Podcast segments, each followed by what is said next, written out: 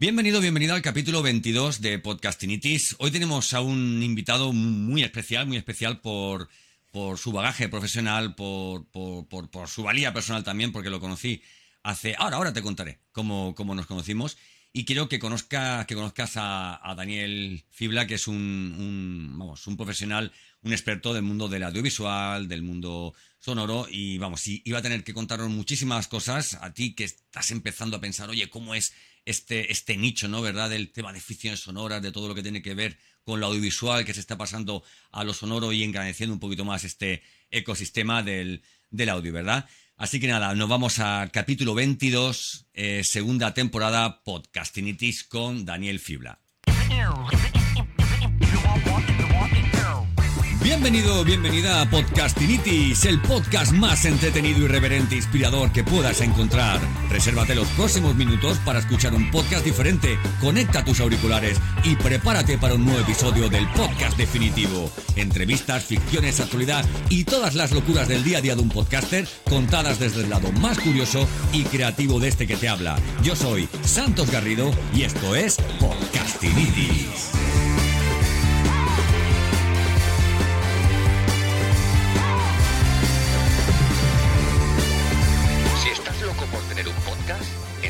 Tienes podcastinitis.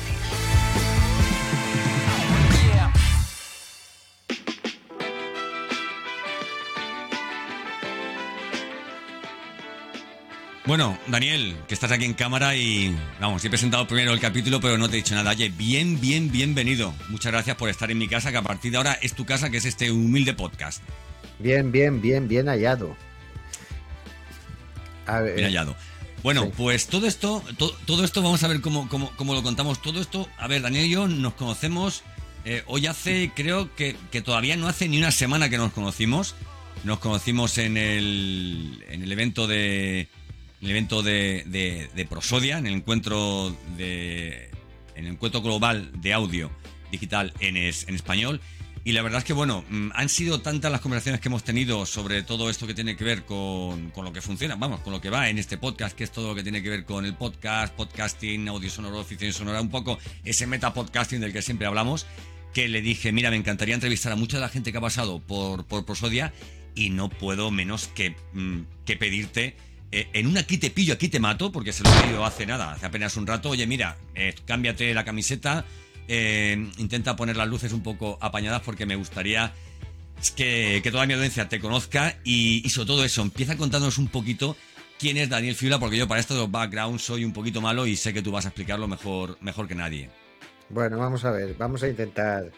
Eh, no hace exactamente ni una semana. Mañana será una semana exactamente de cuando empezó Prosodia y ha sido muy agradable conocerte, Santos, todo, todo hay que decirlo. ¿Quién es eh, Daniel Fibla? Pues Daniel Fibla es un culo inquieto, un culo inquieto desde hace muchos años que ha, empezó dibujando, que es curioso, estamos hablando de audio y soy una persona eh, que nace con un lápiz en la mano, eh, que le lleva a hacer cine, publicidad, a cuidar, a conocer muy bien el mundo del doblaje también, en mis periplos para conseguir hacer películas y en la rama de publicidad trabajé con los grandes del doblaje. Em, y luego, sobre todo, a, ver que este mundo siempre está, ha estado cambiando, se ha, se ha, estado reconvirtiendo. Incluso hoy en día, nosotros no somos asiduos de las salas de cine, sino de la fidelización de lo que son las series en plataformas digitales. Y la verdad es que cuando nace, digamos, el, el invento del podcast, o digamos eh, el audio, la radio que se traslada también a, a poder ser escuchada eh, allá cuando uno quiera eh, y se empiezan a, convertir y a desarrollar formatos diferentes, no solo el conversacional, sino también el, el, el, de ficción, el audiolibro, aquello que una voz nos cuenta una historia, nos la lee para que la podamos escuchar allí. Todos aquellos que venimos del mundo del cine, que hemos de decir que el cine no solo es imagen. Muchas veces parece ser que, a nosotros solo se nos pone la categoría de ver una peli, eh, de cómo la ve el director, cómo la fotografía, el director de fotografía, cómo la vemos, pero también a, algunos de nosotros nos gusta muchísimo el trabajo sonoro, el trabajo sonoro, que es el trabajo que envuelve y convierte, bueno, y le da una dimensión más a aquello que estamos contando. Está la literatura por un lado y también existe el sonido. Sonido al cual eh, la música es lo que más se conoce, es decir, es lo que más se ve, o sea, lo que más se percibe, porque ayuda a, a crear más o menos el, a trasladar el alma de los personajes, el ambiente, pero luego hay otro mundo, que es ese mundo del diseño sonoro, que de hecho los americanos lo tienen su categoría de Oscar para ello y es muy complicado. La Guerra de las Galaxias jamás hubiera sonado igual si no hay unos frikis del sonido que inventan los láseres, el sonido para las eh, naves espaciales o el Parque Jurásico, cómo sonaban esos dinosaurios. Ahí hay un trabajo realmente increíble que se hace y no solo se construye con sonido y se le da mucho mimo, sino que luego se le distribuye en una sala de una manera muy diferente. No, no lo oímos solo a derecha e izquierda, sino el famoso surround, que nos mete los diálogos siempre en el centro y luego a lo largo de la sala se distribuye, digamos, el sonido. Si estamos en una batalla, por ejemplo, de la Segunda Guerra Mundial y vuelan aviones, ya se diseña previamente, eh, cuando se está editando la película, eh, que los aviones vienen desde atrás de la sala y pasan por encima de nuestras cabezas y, y se van a perder en el horizonte, en el, en el centro, donde eh, donde estaría la pantalla. Y eso empieza con un diseño de sonido desde los baffles de abajo, nos acompañan por los laterales y luego se van a perder en la mezcla en el centro por donde salen normalmente los diálogos. Luego, por tanto, todos aquellos que hemos trabajado en el mundo del cine y hemos que nos ha gustado mucho trabajar el, el sonido, cuando tenemos la oportunidad de dar el salto y trasladarnos al, al mundo sonoro y a la ficción sonora, pues em, es nuevo porque nosotros no ponemos la imagen, pero es verdad que tampoco estamos muy lejos de lo que se hace. Es decir, que tampoco nos sentimos especialmente incómodos en, ese territorio, ¿no?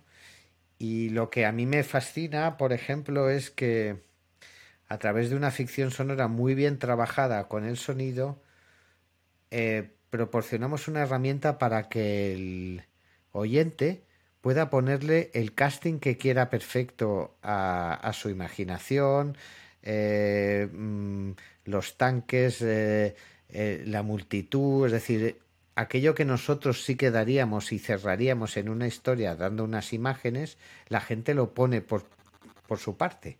Es ahí se acercaría mucho a lo que se parece cuando nosotros leemos un libro, ¿no? Que aunque lo ha escrito un autor, el autor que cierra el libro es la persona que lo lee porque con su imaginación le está poniendo eh, ese paisaje, esos ojos, o sea, ese aspecto al personaje y tal. Y esto lo tiene también el mundo del, audio. No sé. Me llama mucho la atención que cuando eh, hay mucha gente que, invito a, este podcast y cuando les haces la, eh, o sea, cuando les ofreces que ellos mismos hagan su, background, pues te dicen, pues mira, pues yo estoy, yo estoy en esta empresa, yo estoy en este proyecto, yo pues me he dedicado a esto, tengo esta formación, etcétera, etcétera. Pero tu background es completamente conocimiento y, eh, aprendizaje. Con lo cual creo que estoy completamente seguro de que este podcast va a ser, esta entrevista o esta charla, como queramos llamarla, va a ser eh, diferente.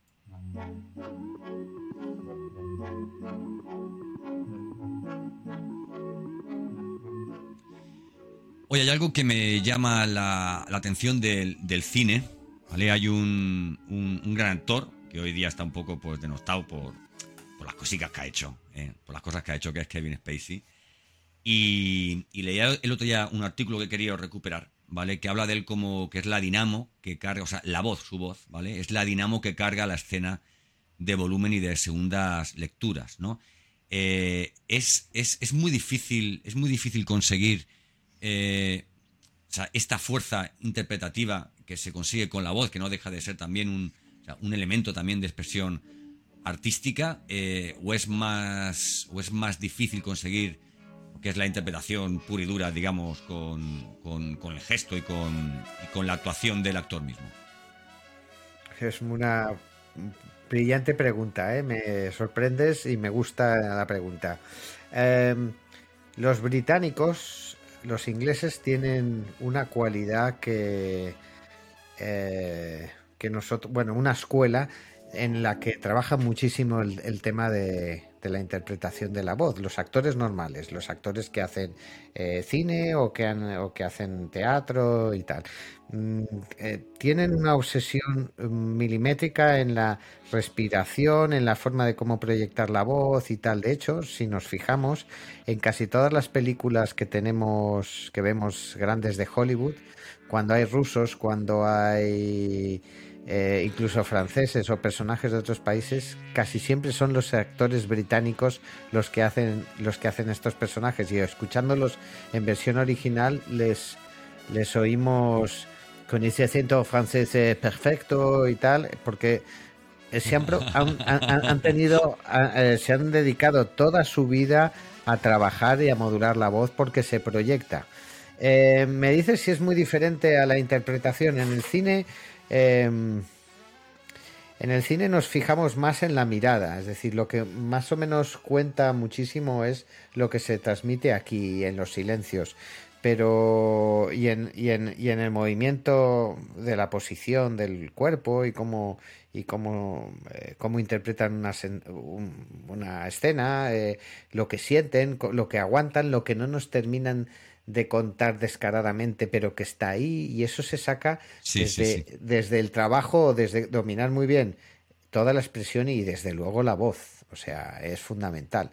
Nosotros, desgraciadamente, y esto es una cosa que entre los profesionales siempre lo hemos dicho, eh, eh, yo, sé que a gente del oficio del cine se me echaría encima, pero creo que deberían hacer un poco más de escuela de doblaje y aprender a modular la voz, porque tenemos actores que dan muy buena planta, muy guapetes y muy jóvenes, pero cuando hablan no se les entiende. No se les entiende. Y eso no les Oye, mira, eso lo hablaba yo el otro día aquí, aquí en casa. Perdón, porque tenemos un pequeño, un pequeño montaje ahí con, con, los audios, por, o sea, un delay, exactamente. Eso lo hablaba yo el otro día aquí en casa y decía, es que tú escuchas, claro, me, decían, hombre, es que eso no pasa con las películas estadounidenses porque están dobladas. Y digo, pero bueno, pero es que el mismo tratamiento del, de, la voz se puede hacer en esas películas. Yo, yo escucho películas de, otros de otros países que no son españolas y parece que la dicción, no, la dicción, perdón, no la adicción, parece que la dicción de los, de los actores españoles desde hace muchísimos años ha sido, es como como es como quien habla con sus amigos en la puerta digamos del bar oye mira es como que no como que no se le ha dado muy importancia o parece ser que al hablar de esa forma el actor está mostrando mayor naturalidad Daniel. Mm, eh, perdón. Una de las cosas obsesivas si es un buen actor tiene que parecer que habla borracho que habla no sé qué pero se le tiene que entender se le tiene que entender. Y eso necesita eh, escuela y trabajo y yo no digo que todo el mundo, pero hay mucha gente que no, que no lo hace. Llega, llega por un salto de por magnetismo, por ser una persona muy atractiva y tal, pero no lleva con una formación eh, eh, muy intensa en lo que sería trabajar la voz. Y, si nos tiramos atrás en el tiempo, incluso en España, los actores habían hecho muchísimo teatro, mucha tabla que eso ayudaba muchísimo también a proyectar la voz, a saber que te, tiene que entender el señor del final de la, de la última fila del teatro, eh, pero no tienes que estar gritando, sino te tiene que entender. Bueno, pues eso es técnica y trabajo. Y yo lo noto, es decir, yo por ejemplo que he trabajado, perdón, con actores de doblaje y actores normales, eh, me, sabe muy mal que lo quieran diferenciar unos y a otros, porque los actores de doblaje son auténticos actores. Eh, hay algunos como la copa de un pino. Sí, sí. Además, mira, llevamos, bueno, esto, esto hay que hablar un poco de, cómo ha sido esto entre bambalinas. Llevamos, llevamos creo que tres horas de, reunión hablamos, hablando de otros temas. Y este es uno de los temas que hemos hablado, ¿no? Si el, si el sea, quien dobla tiene que ser igual de actor, ¿verdad? Para interpretar no solamente ese texto, ese guion que tiene delante, sino también para poder saber leer en la, en la misma voz del, actor que tiene que doblar un poco, pues, oye, pues ese tono, ese color, ese... aparte, bueno, eh, sí, sí, perdón, dime. Aparte que de encajarlo en los labiales, que no los idiomas son iguales, es decir, que tiene un mérito increíble, porque no solo copia, digamos, lo que dice el actor, sino y las respiraciones y las angustias y tal, y lo clavan, sino que además lo tiene que hacer eh, con palabras que a lo mejor no se ajustan. En inglés es una palabra muy larga y nosotros la tenemos más corta. Le buscan una traducción similar, pero le tiene que dar la misma intensidad. Es todo un mundo, ¿eh? es una técnica fascinante, por cierto. Comprendo.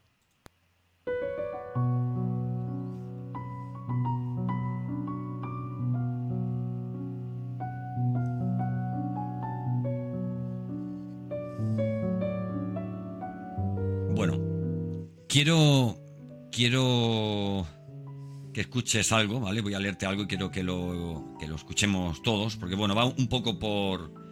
Eh, es que últimamente le doy muchas vueltas al, al tema de la importancia de la, de la voz, ¿vale? Y, he recuperado un, texto que he leído por ahí y que dice, y es que al hablar, hablamos con todo el cuerpo, pero prometemos y mentimos con la voz. Las palabras son secundarias, la voz se impone. Algo en nuestro estómago hace que confiemos más en ese gesto invisible que hay en una voz que en las palabras mismas. Y quien sabe mentir o interpretar con su voz, tiene muchísimas más posibilidades de convencer y de seducir. Los líderes no necesitan un gran cerebro, los líderes necesitan una gran voz.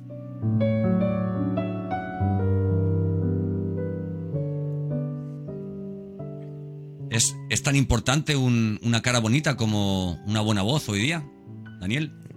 Eh, creo que es más fundamental una, cara bonita en la frialdad del mundo en el que nos movemos. Eh, para lo más inmediato y para lo más... Eh, sí, para el, aquel impacto que te tengo que dar es todo imagen y forma cuando vas al fondo de las cosas, pasa como en, el fondo de ojo de la mirada o, en, el silencio o en el, en el gesto. Tú hablabas de esto, pero el comportamiento gestual es también muy importante a la hora de, de saber si alguien miente o no miente o si es sincero o no es sincero y en la fragilidad de cómo hablas, de cómo emites algo, de esa respiración, todo eso te puede, bueno, no dejan de ser elementos muy difíciles de controlar. Mira, mira hoy escuchaba, escuchaba un audio de WhatsApp que me ha mandado un amigo porque llevo eh, varios días hablando de, contigo, con todo el mundo del tema de la voz y tal, ¿no? Y, me decía que hay un estudio eh, en Estados Unidos, no sé el, el, tiempo que tiene, que, demuestra que las víctimas eh, de violencia recordaban más, recuerdan más a, su agresor por la voz que por su cara, que por su rostro, que es por sus aspectos físicos, ¿no? No sé si será debido a, que, que en un momento, digamos, de tensión, si algo no te falla, son, son los oídos, ¿verdad? Pero bueno, sí que es cierto que, bueno, se puede interpretar, o sea, desde el punto de vista que te he hecho yo, que, eh, que te he leído este escrito y lo que me estás comentando. De todas formas, eh, cuando mentimos, eh, cuando nos mienten, parece que lo notamos más en esa voz trémula que, en otros aspectos, ¿no? independientemente de que nos quiten, digamos, la mirada de los ojos y tal, ¿no? ¿Verdad? Es... No, es sí, pero si tú te fijas, la sinceridad, cuando alguien te cuando alguien miente, a no ser que sea un especialista o alguien muy frío y que, no tenga, normalmente baja, baja la mirada, eh, tiene ciertos comportamientos. Mm, aquí tendría que entrar un poco el territorio del dominio, por así decir, de la técnica corporal y de todos tus sentidos a la hora de manifestar algo. Estos grandes actores de los que hablan no dejan de ser eh, gente que se mete en un papel que a lo mejor no es el suyo y lo llevan. Entonces es todo se puede adquirir, la técnica se puede hacer, la, curiosidad entre los, los, estilos de actores, había una época que se llamaba el Actors Studio, en la que los actores se tenían que meter, creerse realmente mucho su personaje. Y había eh, actores que sufrían terriblemente porque si hacían un, un drama de un personaje, buceaban realmente en su, en su dolor o en su sentimiento para luego poderlo trasladar con su técnica, ¿no? Y hay otros actores que son perfectos a la hora de me toca hacer el, la actuación utilizo los elementos mecánicos y desconecto y sigo siendo yo, ¿no? Pero estos son más difíciles de encontrar.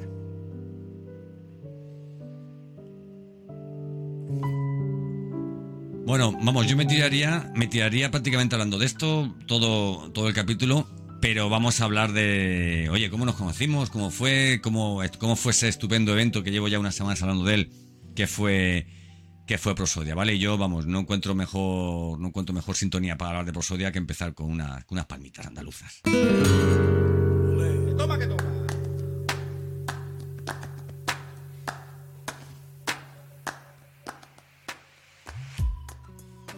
Bueno, Daniel, ¿qué te parece que un encuentro de, profesionales del audio se llame encuentro y no congreso? Para empezar, ¿qué opinas de esto? Eh, y es que yo creo que, debe ser un encuentro. Lo que nos pasó a nosotros en Prosodia eh, tiene muchos elementos positivos por encima de, de, bueno, de los pequeños defectos que puedan surgir y tal. Ahí hubo mucho amor por el, por el medio, por el, por lo que es el, audio y las diferentes vertientes. El formato, sí, correcto.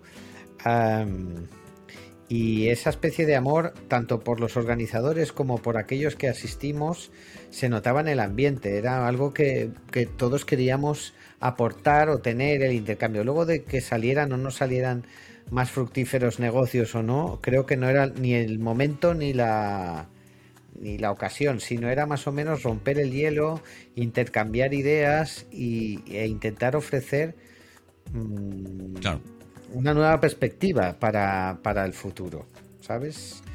Eh, Oye, ¿qué es lo que más te gustó? ¿Qué es lo que más te gustó de, de Prosodia? Bueno, eh, a, colación con lo que decías tú de que cómo nos conocimos. Lo solo, solo, una cosa, ¿eh? Solo una cosa, no, eh, solo una. No, no me digas las 10 o 20 cosas que te pudieran gustar. Solo una. Lo que más te gustó, Daniel. Eh, bueno, lo, que he explicado antes y sobre todo que la organización no fue pusiera el foco en traer no a, a las cabezas de ahora que suena este sonido tan hola eh, a, los, a los cabezas de cartel de cualquier corrida de toros, que siempre es sería lo más fácil, sino a, aquellos que saben torear muy bien y que, eh, y que pueden aportar ciertas cosas. Y, de haber hecho un scouting y haber buscado a una serie de profesionales que no son los que están siempre, aunque había algunos de muchísimo eh, nivel, pero igualar, digamos, todos los prismas y los matices que tenía la, eh, la, profesión emergente que está haciendo y ponerlos juntos. Y estaba muy bien diseñada la, eh, las charlas o los encuentros, no eran largas, eh, etcétera. ¿no? En general, yo le pondría una altísima nota. ¿eh? Oye, mucha empresa de. de ay, no me sale la palabra ahora. De audiovisual, ¿verdad? Tratándose de un, de un evento de audio, ¿no? Bueno, ¿A qué crees que es debido? Eh, bueno, lo que te explicaba un poco antes en la, en la, en la introducción que hemos tenido. Eh, si la crisis nos ha tocado a todos los sectores, incluido al, al del audio, en el audiovisual ha, ha, sido terrible.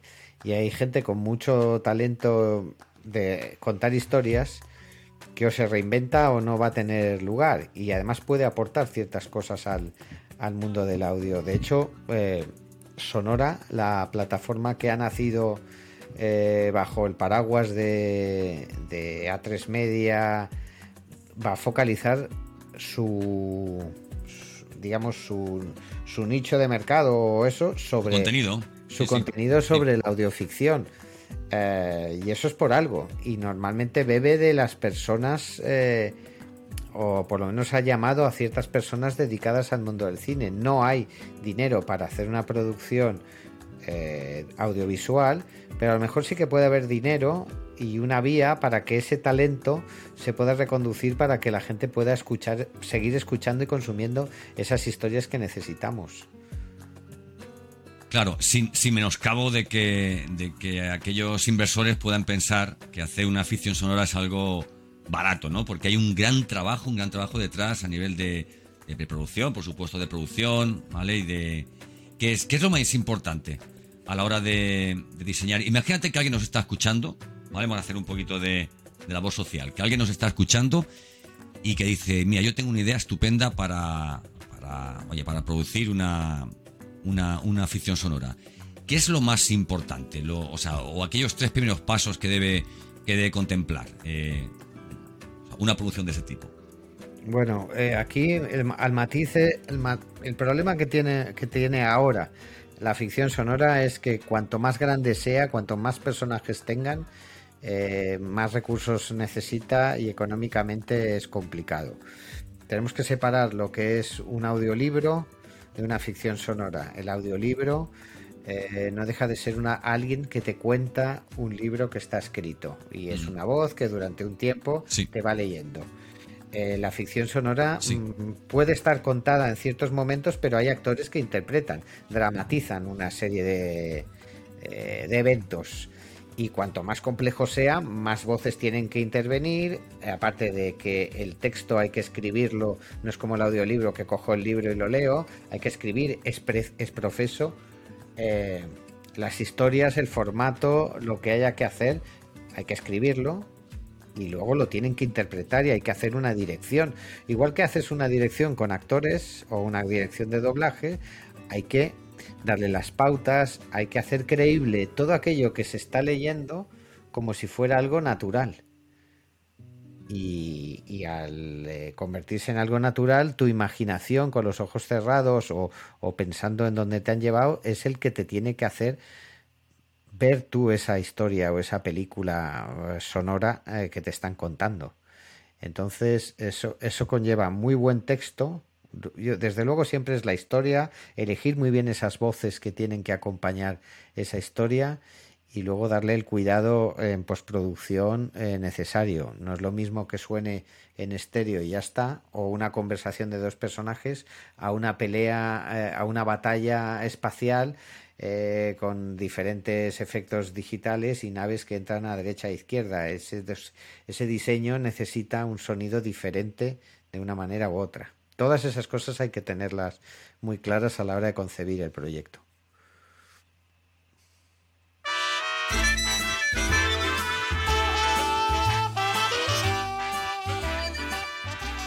Me quería contarte yo varias, varias cosillas eh, que, ocurrieron en Prosodia que quiero que las hagamos públicas.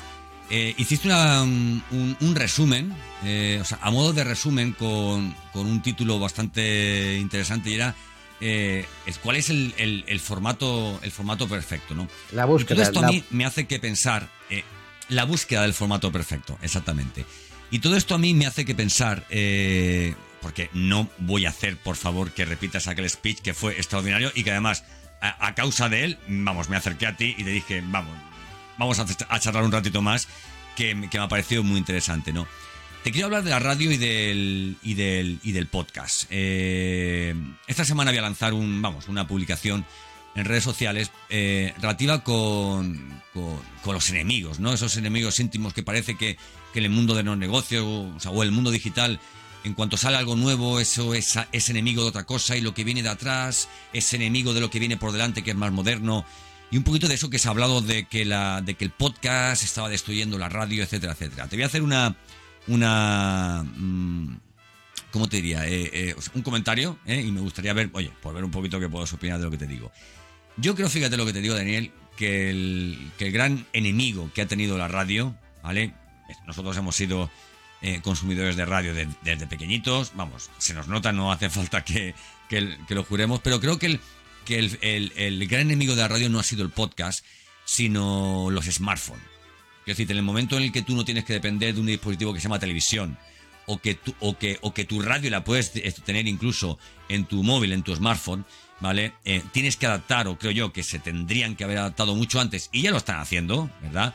Eh, eh, todos tus programas, toda, toda, toda esa oferta, digamos, de, de, contenidos que ofreces, algo que la gente tiene en, su mano, que igual que hablábamos del, del multiformato, de la multi, de la multiplataforma, ¿vale? Eh, tarde o temprano tenían que meter sus contenidos no solamente en streaming, en directo, sino a la carta como, como otros otro tipo de formatos sí que sí que consiguió hacer. ¿eh? Esto, de hecho, si la tele funciona mal porque hay algo que se llama YouTube, cuidado radio, ¿eh? que oye, que la gente puede tener también esto en diferentes plataformas y que además también ahora tienen, oye, pueden escuchar el audio con, con, vídeo, etcétera, etcétera.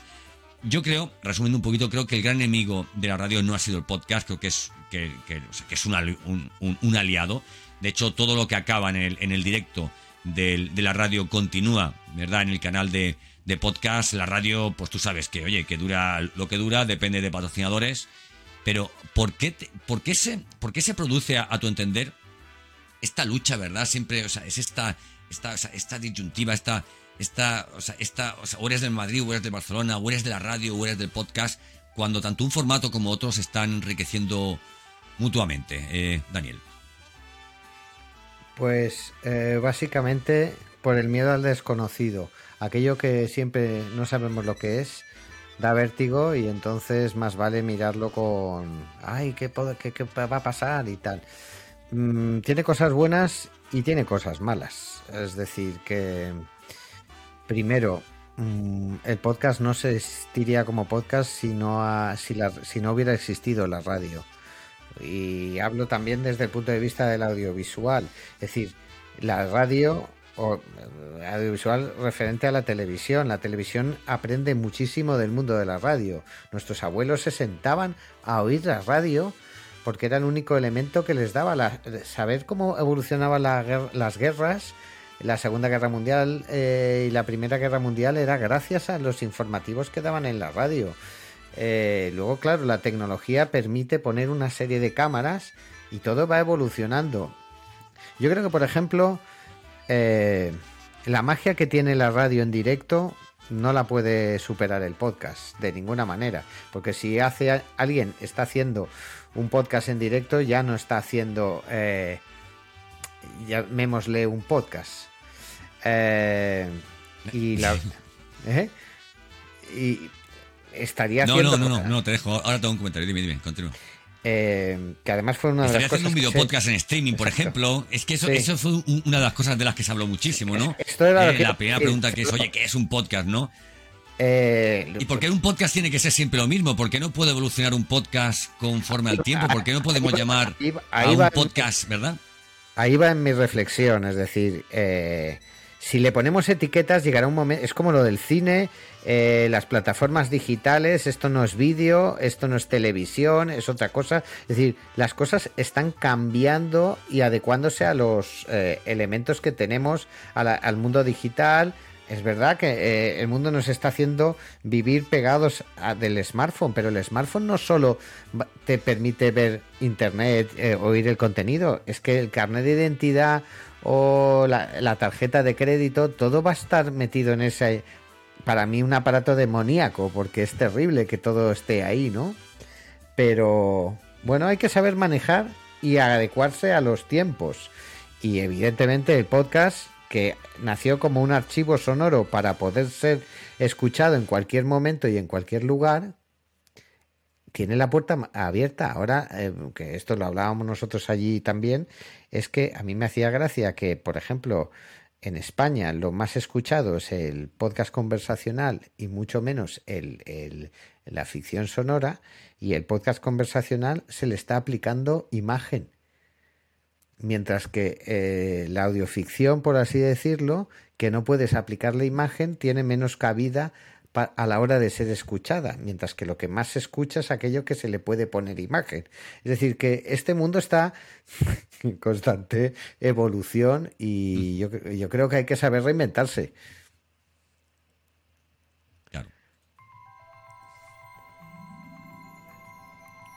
Bueno, esta música te suena, esta música es la de nuestros momentos de, oye, mundo ideal, ¿cómo sería un mundo ideal en el futuro? ¿verdad? En este caso, si habláramos del ecosistema del, audio, de esa comunión entre lo audiovisual eh, y el podcast y el audio digital, con, todo lo que con todo lo que va a influir, con todo lo que va a influir la, tecnología, que ya está influyendo, ¿verdad? Con, voces sintéticas, ¿no? Que eso a mí me hace que pensar en, en Blade Runner y en cosas de estas. ¿Cómo, cómo imaginas, no el futuro, cómo te gustaría que fuera el futuro hacia, donde, hacia el que fuéramos, ¿no? los que estamos metidos en este tinglao?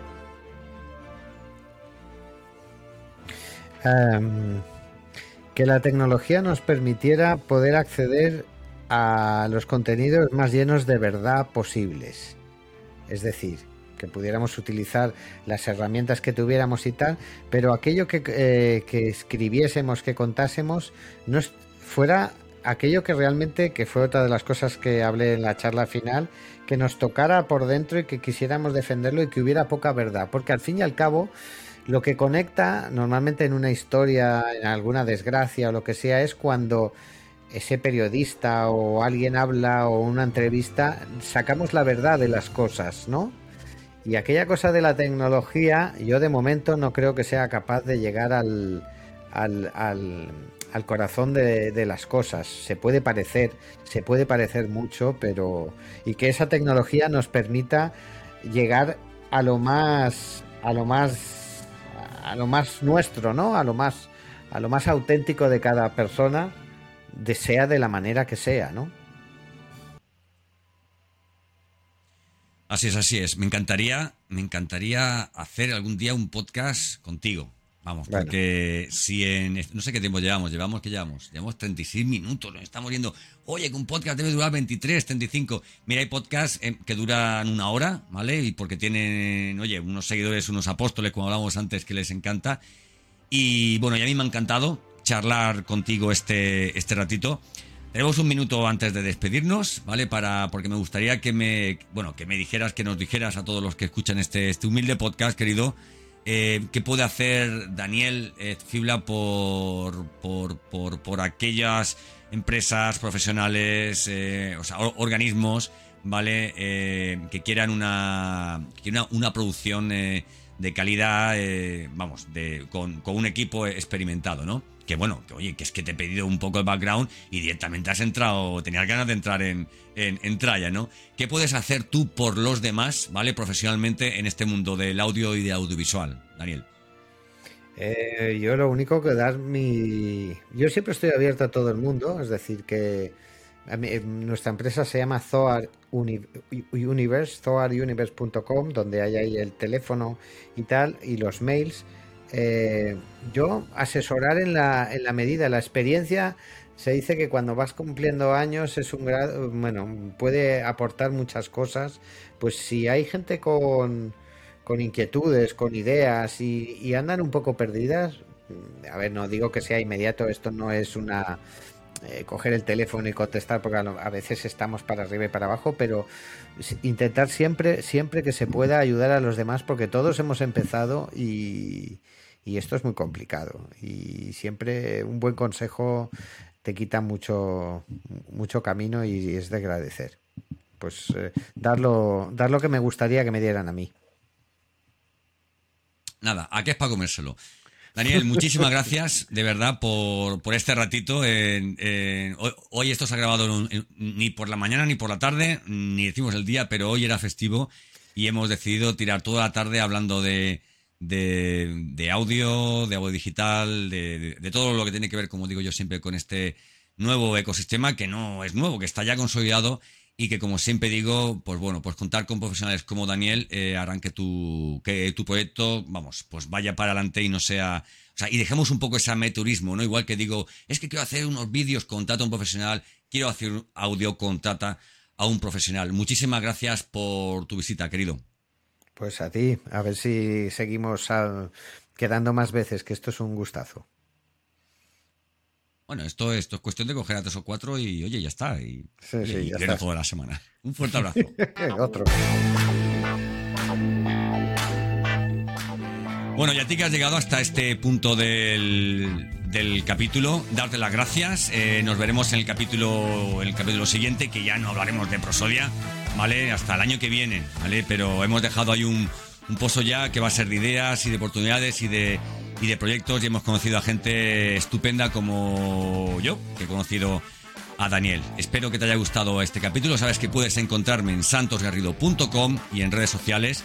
Y bueno, y en mi página web tienes recursos para lanzar o mejorar ese podcast que tienes entre manos. Háblale de mí a quien creas que puede interesarle este, este asunto. Y, nada, lo dicho, eh, lanza tu podcast, mejóralo, confía en el ecosistema del audio digital. Yo soy Santos Garrido y esto es Podcastinitis.